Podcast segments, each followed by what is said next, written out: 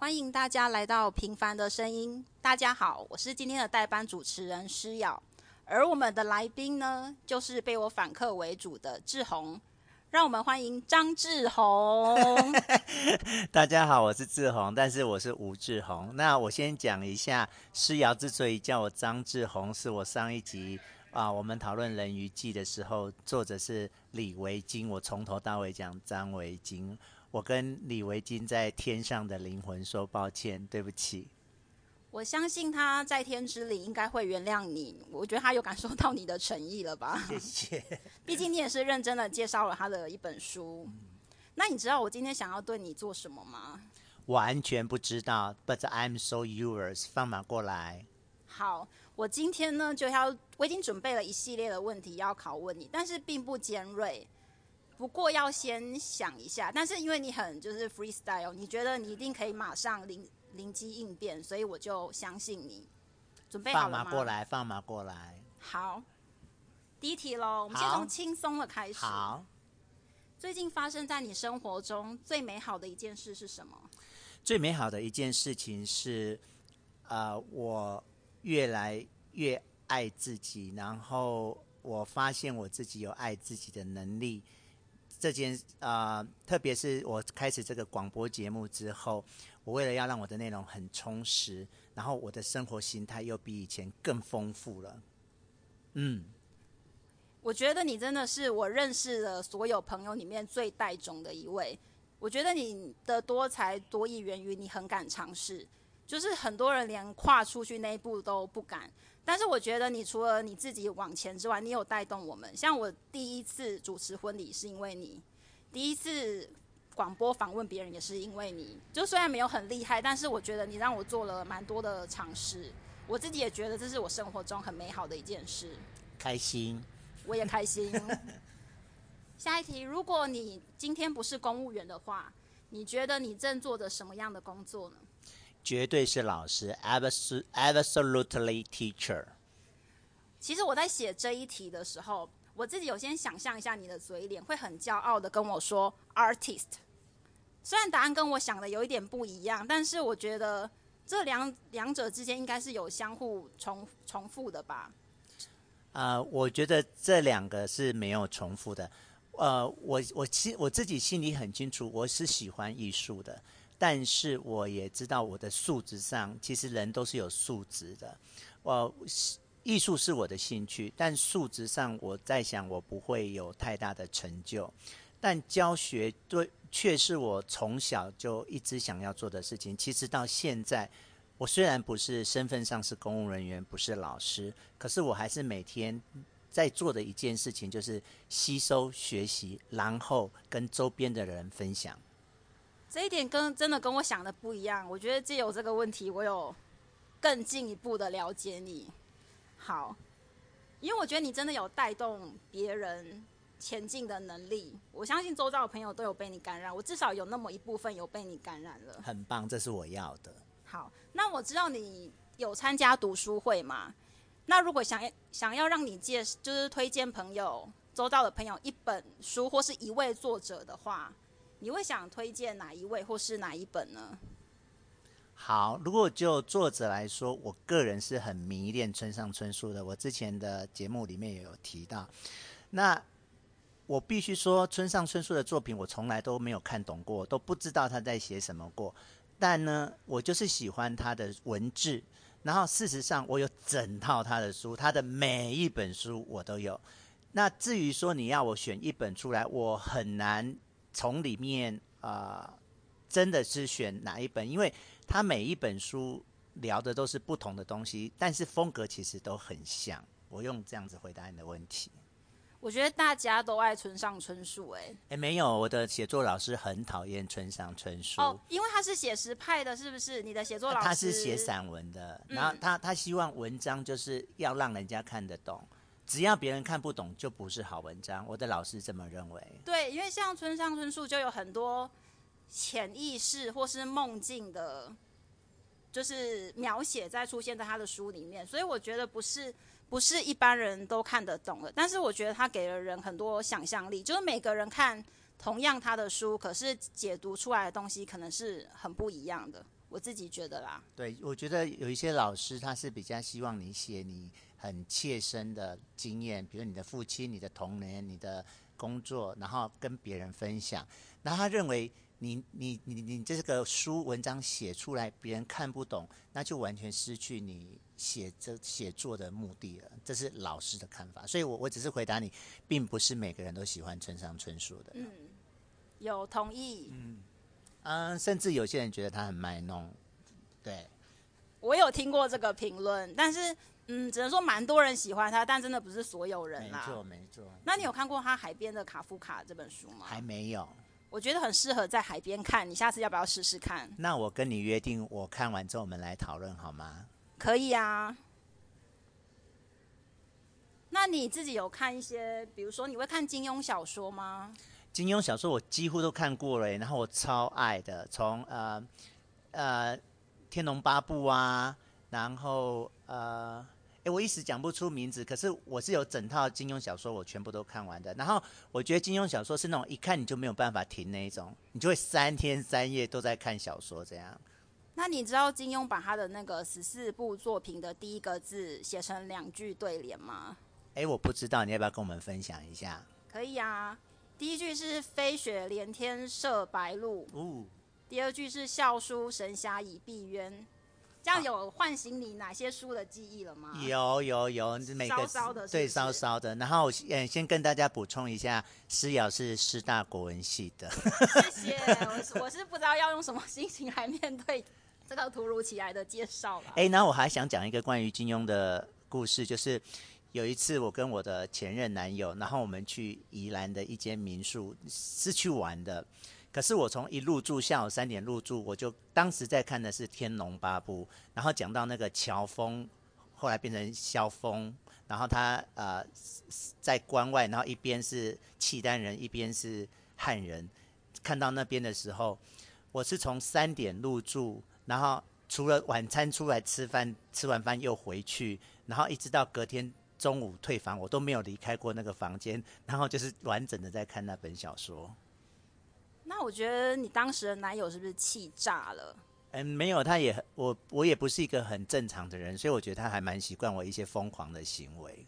那他真的蛮包容你的，我觉得能找到这样的人不容易。那后来是为什么？啊、嗯，后来我就觉得我想要寻找更适合我自己的人。好，那既然你看了。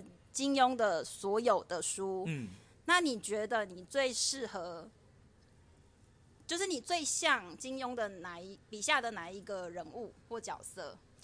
哎、我觉得我想先讲我最喜欢的角色是乔峰，就是我觉得他那种身为汉人跟契丹人那种双重身份，然后卡在中间，可是他的呃他的那种处境的为难，还有就是我喜欢他的个性。但是我自己跟这些是没有相关的。那你如果硬要我讲的话，我觉得我体质上还蛮像段誉的耶。嗯，我觉得是有点像。对对对，特别他的凌波微步这个部分，是我每天都在奉行的。其实我在写这个题目的时候，我自己有想象一个人物放在你身上。哎，你觉得你自己有没有一点点的像令狐冲？呃。我不敢这样说，因为令狐冲是一个很侠义的人，而且，嗯，我觉得在性别角色上，他是一个纯阳刚的人。那我自己是有阴柔部分的，所以我不会这么说。但我有很希望我的男朋友或者是我的配偶，如果是幸福，哎，令狐冲，那就太棒了。那我先讲一下我觉得像的部分，是因为我觉得他不拘泥于成规，而且他就是走一个放荡不羁的路线，就是。他好像不是很在乎世俗的眼光，像他的朋友那么多，就五湖四海都有。可是有正的也有邪的，他觉得只要这个朋友值得交，他就愿意和对方交往下去。但他又不是没有原则的那种人，所以我觉得就是不太理世俗眼光这件事，跟比较狂放不羁这一点蛮像你的。哎，听你这样说，我蛮高兴的，是是很正面的啦。其实很高兴我在你眼中有这些特质。然后我另外想再提两个人物，哎，请说，就是我最讨厌的两个人，一个就是慕容复，然后一个就是岳不群。那这个跟我的人格特质很有关系，就是我就是讨厌虚假，还有那些为了呃功成名利，然后呃戴着面具过另外一种生活的人，我是很讨厌这种人的。我觉得我们的长官有里面有很多岳不群呢，还有很多慕容复。好，那这个问题就先到此为止。没问题，也是也不用那么尖锐了。是。好，那下一个问题，如果你的人生是一本书的话，你觉得书名会是什么？呃，我觉得你问了一个很好的题目，就是当时我在呃设计这个广播节目的时候，我跟冠宇讨论了一下，因为这个节目是要有名称的，然后我一时呢，我其实也。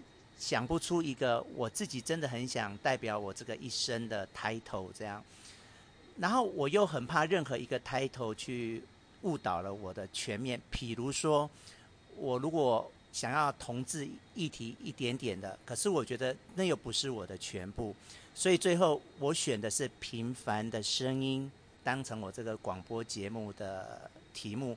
虽然没有非常满意，但目前好像最靠近的也是这个部分。那我有期许自己做一个很平凡，但是真诚、真实的人。我觉得我们彼此都可以这样期许。我觉得平凡没有哦，没有，有些人是要一直升官的哦。哦，那又要回到刚才那个话题吗？嗯嗯、对呀、啊，对啊。那我们想说，我今天第一集来代班，先不用你知道这么尖锐。可以的。好，下一题，请问什么影集是你百看不厌的？好多，例如《Sex and the City》，我就知道 欲望城市，还有六人行，六人行，我为什么会变成 六人行啊？呃《Friends》这两部我真的是，你只要播任何一集，我都可以接触对话的。我记得你有说过，那个《Sex and the City》里面，Aiden 是你的天菜，现在依然还是吗？呃，他后来好像有点老了，但。但嗯，人就是会老。好的，好的，好的。所以现在不是了。我现在的天才是佳明，不好意思。我觉得你要讲清楚是哪一个佳明，因为你的很多听众是国境的同事，他们会误以为是。呃，不是，呃，公务台的佳明，是我家里的佳明。谢谢。好好好好，我觉得需要帮许佳明澄清这一点，因为他你一直用他是你的合法配偶这一点，就是。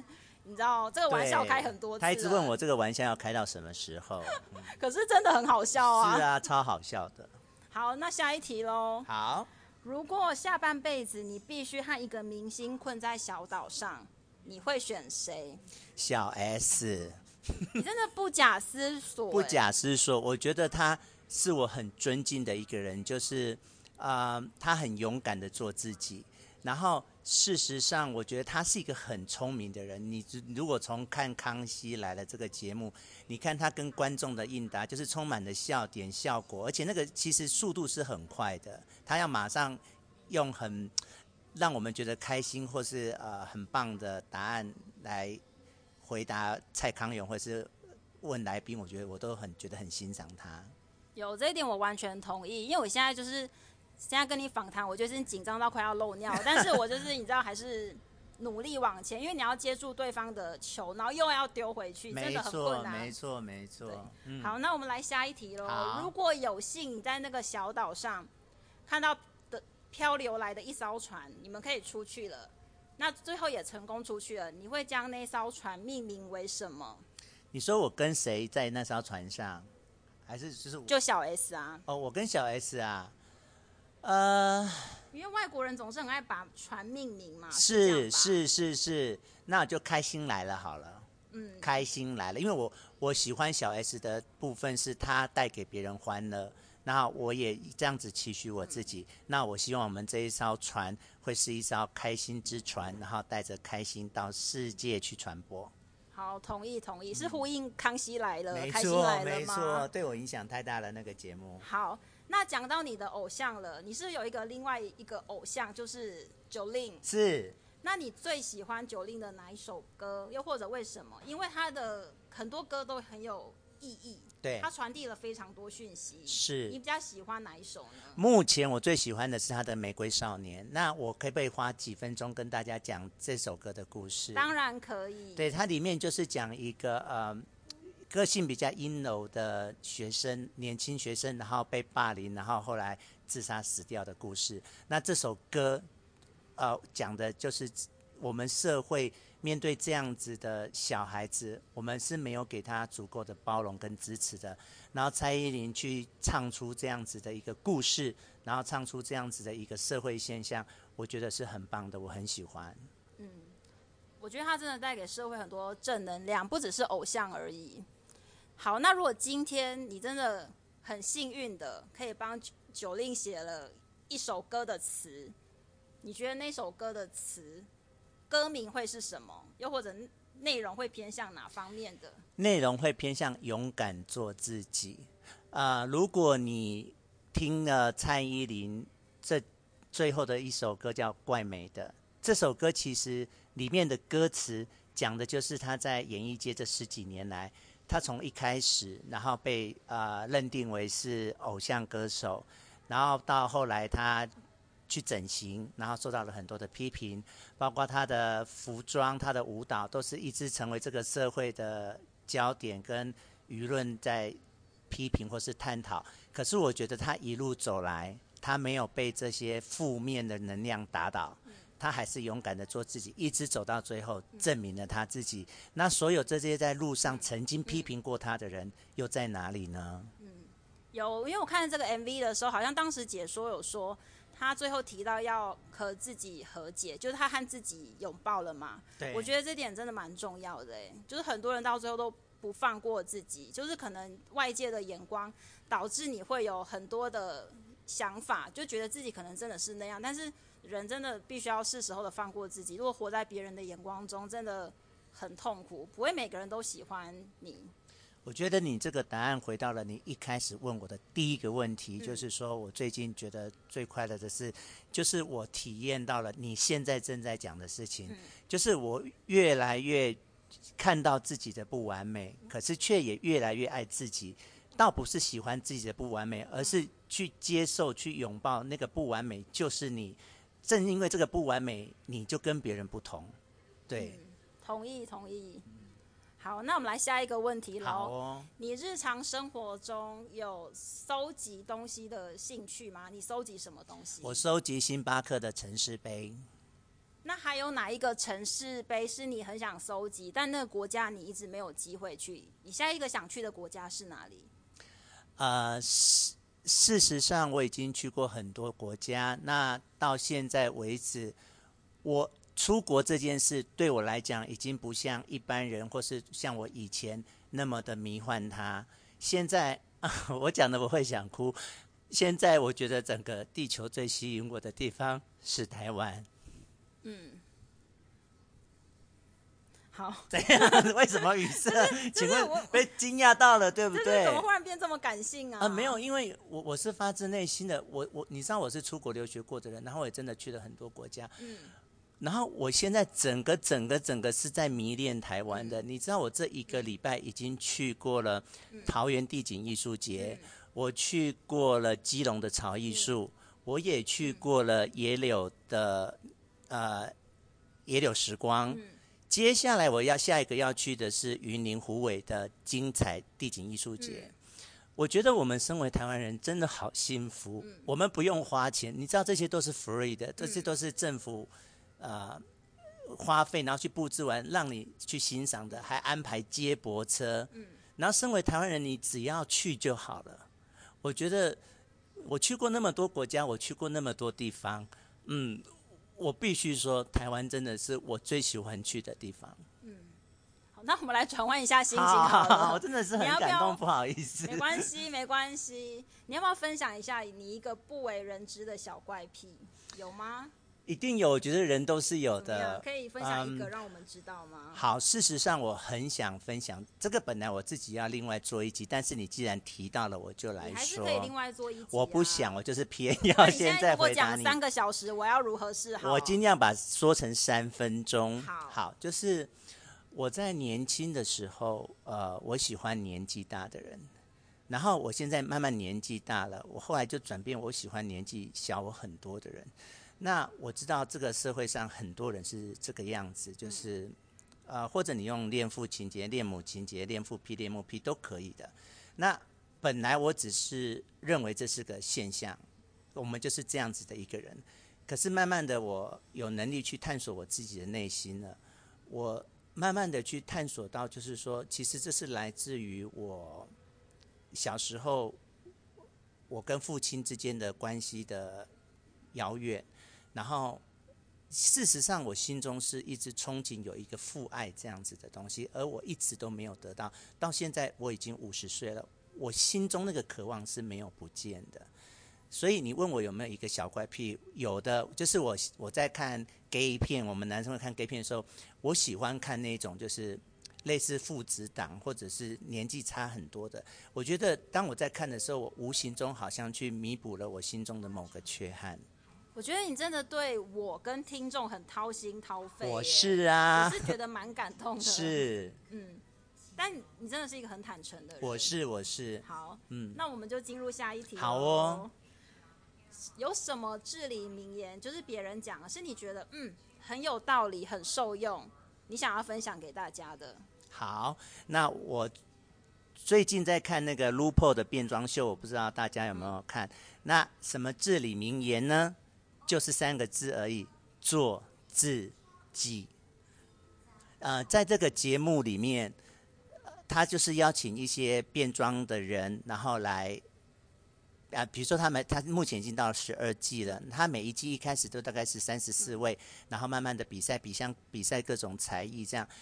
我已经看完第十二季了，我觉得每一季他们最后选出来的都不是最漂亮的那个人，而是那个最认识自己而勇于把自己表达出来的人。我觉得做自己真的很重要，因为我自己本身很喜欢的一个至理名言是那个爱尔兰籍的诗人。兼作家王尔德说的，他说：“做自己吧，因为其他人都有人做了。”那我就觉得，嗯，哎、欸，我你这句话也感动到我。虽然我是第一次听，我有点起鸡皮疙瘩。哎，那我就很高兴可以让你起鸡皮疙瘩了。嗯嗯，谢谢你。那如果要让你讲一句吴志宏自己的至理名言，也是这个方向吧？啊、呃，如果是我自己的至理名言。也是做自己耶，嗯、我觉得这是这些我接下来的人生我要做的就是做自己，然后鼓励我旁边的人做自己，这就是我接下来下半辈子要做的事。那我觉得这一点我们蛮有志一同的啦，对，因为我自己也很喜欢那一句话，就是都是这个方向的。嗯、真的真的。好，那接下来下一题。好，要你做什么事，不如叫你去死。啊，就是我们。回到我刚才讲的，我们身边有很多岳不群跟慕容复。如果要我跟这些人一起生活、一起吃饭、一起搭太空梭去到月球，嗯、我宁可去死，我也不要。嗯。好，那每天吃鱼跟每天擦防晒乳，你选一个。擦防晒乳好了，我对鱼真的不行，鱼腥味我是闻到就会吐的。但你可以吃鲨鱼烟。嗯，鲨鱼烟是美食，我只要去。面店只要有鲨鱼烟，我是必点。我觉得你需要向你的听众道歉，因为你就是在自相矛盾。有，我妈妈也常常不懂我。好好，下一题，下一题。如果婚后遇到真爱的话，要离婚吗？呃，婚后之后就没有真爱了。我觉得，当你跟一个人结婚之后，那个人就是你的真爱。婚姻跟爱情是不一样的。当你自己决定进入婚姻之后，你就必须为你这个行为负责任。婚姻是你跟两个人的社会关系的一个契约。你可能会在婚姻之后碰到令你更心动的人，可是那个人不是你的真爱。你的真爱就是那个跟你结婚的人，好好的珍惜他，好好的跟他相处。这个观点我觉得蛮新颖的，哎，就是你现在讲的这番话，我大概是第一次听。虽然你之前有讲过类似的，但是讲到这个程度我是第一次听，我会再好好消化啦。嗯，你要加油。好，我就在期待你的幸福。哎，好，嗯，那请问万靖宇跟吴心玉谁比较适合当你的出轨对象？因为我没有想到你刚才上一题会回答成这样，结果现在就要讲出轨，你知道我要如何是好？啊，都不适合。我现在心中只有佳明，而且我要好好的跟佳明过一辈子。好好好。好，那下一题，因为我刚才有点预料之外，对对对对，我觉得你应该要删掉的啦。不要删，不要删，每一步都是痕迹。好，那如果有一天你被逮捕了，最有可能是因为你犯了什么案？我来想一下哈，嗯，好，我已经知道了，就是我很呃，其实身为同志，我一生都在作战。我作战的对象是这个社会，是这个社会的认知，还有这个社会上的人。我一直在期待有人当着我的面对同性恋发出呃贬义的或者是瞧不起的声音。当这些情况发生的时候，我会挺身而出，然后我不，我并不害怕因此而犯罪而受到惩罚。你就是个战士，欸，我是个战士，every day。好，下一题，因为你是念犯罪学的嘛，所以你的完美杀人计划是什么？呃，我曾经有过这个计划，而且你有答应要当我的助手。我没有。啊、呃，我很遗憾，我的人生有这么一段经历，就是跟一个我不爱的人在一起谈过一段感情。但某种程度，我必须感谢这个人，也是因为他帮助我走过前一段。但这已经都是过去的事了。呃，我现在的感情生活、婚姻生活、朋友生活、工作生活，everything is fine, is perfect。我没有任何想杀人的想法。好啦，因为我想说，既然你是念犯罪学的，所以 maybe 你哪天杀人真的是可以天衣无缝哎。就是你可能就不会去坐牢，或者是不会被发现。我觉得没有这件事，只要做过的事，最后终究会有结果的。哦，那好像跟你之前讲的好像有点不一样哦。人都是会成长的吗？也太善变了吧！因为你之前好像有发下好语，说是绝对不会被发现。那你知道我也是常常好发好语的人。好啦好啦，你自己也承认，那我也是 OK 啊。对，母羊座就是爱面子。好，下一个问题，他的那个题，这个题目是可以做成很大的，但是我想请你。先听你初步的想法。好的。你赞不赞成废除死刑？好的，我是绝对赞成废除死刑的，但我不会讲很多，我只会用一点来说。废除死刑跟不废除死刑的关键点在于自由意志论。你相不相信人有自由意志论？如果你相信人有自由意志，那么你就可以支持死刑，因为你你。你的每个行为就是为自己负责，这就是自由意志论。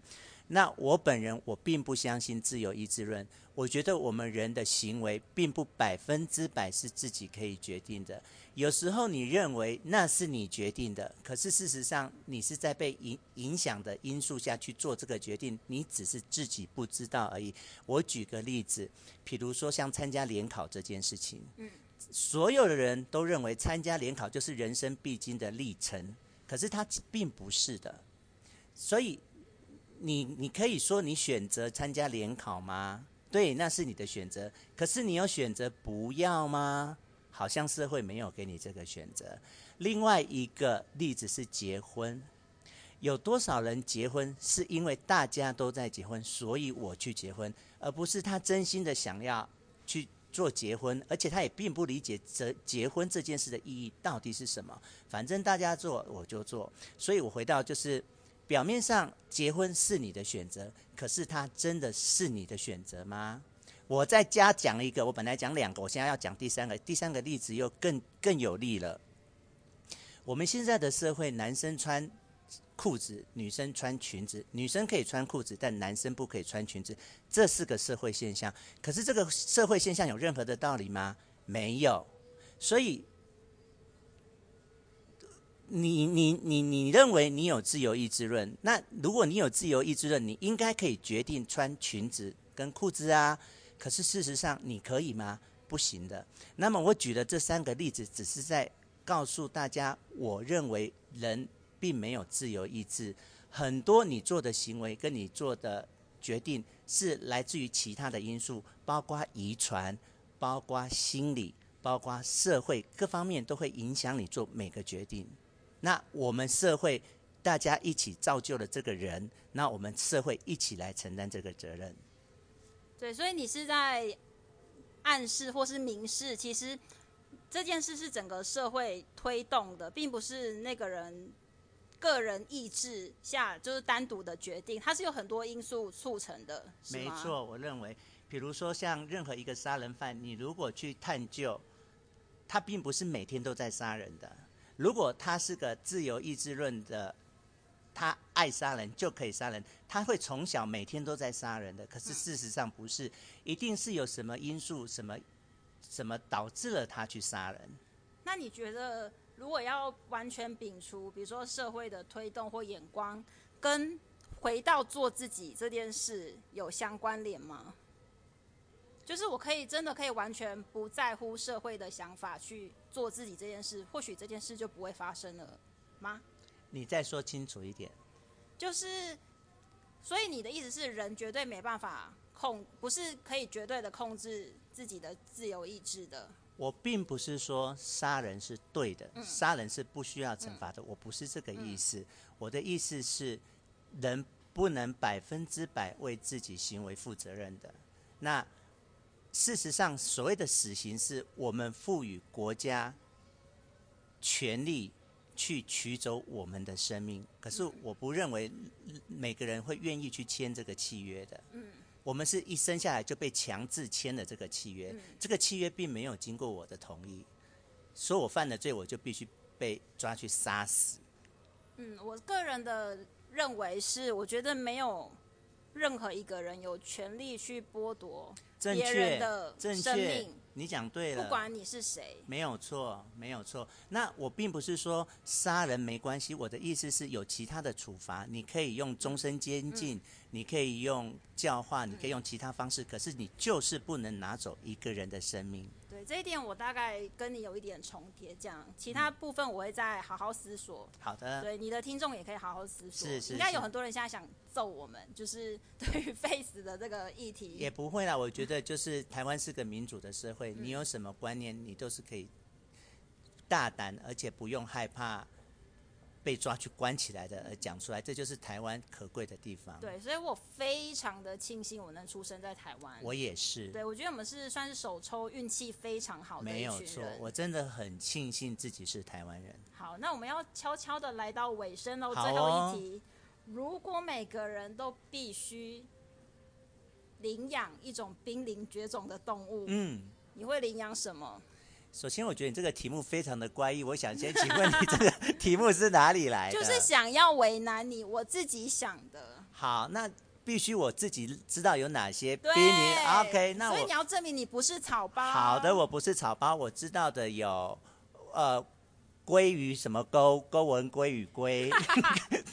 樱花钩纹龟。樱花钩纹龟，你知道我对名词是很不擅长。我知道，我就是要为难你。好，还有石虎，我知道，嗯，那是猫科的石虎。嗯、然后我想问你，那个什么蓝雀是不是也是？是台湾蓝雀就是一千一千块，一千块。还是你想要什么黑面琵鹭？还是哎，黑面琵鹭是护照里面的 是不是？对对。好，那我我先这几个选一个好了。好，那我来选那个。那个鱼好了啦，好，樱花钩吻鲑，对，可以跟我念一次樱花钩吻鲑。樱花钩吻鲑，太棒了，我觉得他们会感谢你。谢谢。我就先替他们感谢你了。谢谢谢谢。好，那我今天整个访问，你觉得听我问完之后，跟你事先想的我可能问的问题有没有？完全没有一题是我事先想得到的。那你的感想是什么？对这些问题你还喜欢吗？还是有出乎你的？好，我要用一个更广泛的方式来回答你这个问题。各位听众朋友，大家好，我是志宏。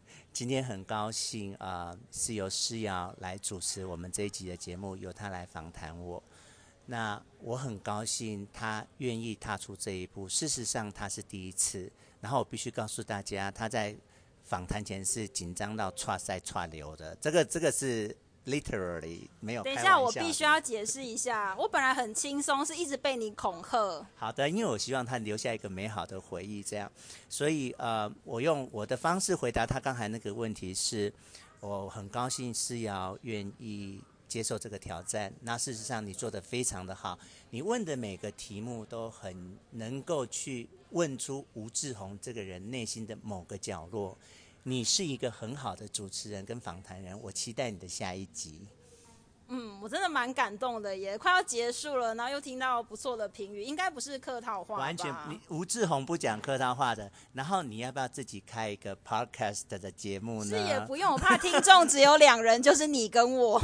我觉得你爸妈也会很有兴趣的。嗯，好好好，就是听得出是敷衍你的吧？我应该没有那么多的那个精力做这件事，也不是啦，这只是借口。但是好像我的兴趣不在于此，但是我可以偶尔来客串一下，如果你跟你的听众不介意的话。哦，我我个人非常的欢迎。那我相信我的听众一定跟我一样的是有 sense 的人，我们也是会欢迎你的到来。那你不要忘记我们的约定哦。那一本书叫什么名字？海边的卡夫卡。好，我会赶快看完海边的卡夫卡，然后我们来再跟世瑶一起联络。谢谢大家，我们今天就到这边喽，拜拜。拜拜。